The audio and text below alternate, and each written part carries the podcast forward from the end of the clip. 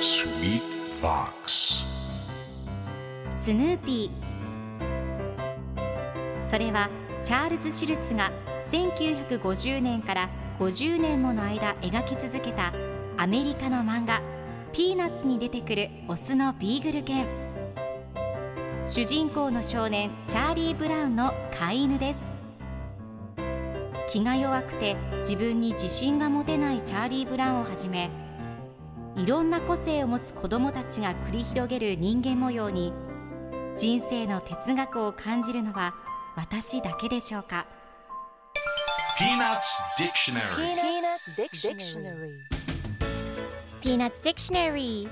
このコーナーではスヌーピーを愛してやまない私高木マーガレットが物語に出てくる英語の名台詞の中から心に響くフレーズをピックアップ。これを聞けばポジティブに頑張れるそんな奥の深い名言を分かりやすく翻訳していきます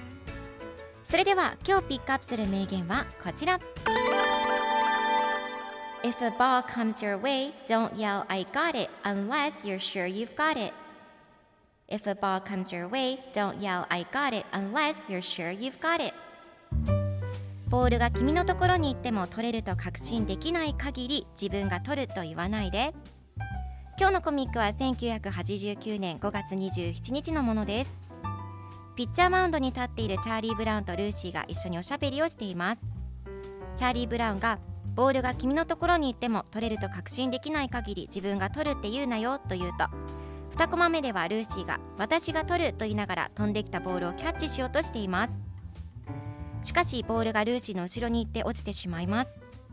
そして最後のコマでは人生には確認できないことが山ほどあるんだよと言っている様子が描かれています。では今日のワンポイント英語はこちら。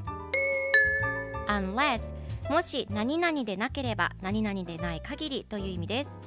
Unless の言葉自体には否定が含まれているのでその後の文章は肯定文にするように気をつけてください。今回のコミックでは If a ball comes your way, don't yell I got it unless you're sure you've got it と出てくるのでボールが君のところに行っても取れると確信できない限り自分が取るって言わないでという意味になります。では unless の例文2つ紹介するとまず1つ目。緊急でない限り職場に電話はしないで。Don't call me at work unless it's an emergency. 2つ目。求めない限り何も手に入らない。You never get anything unless you ask for it.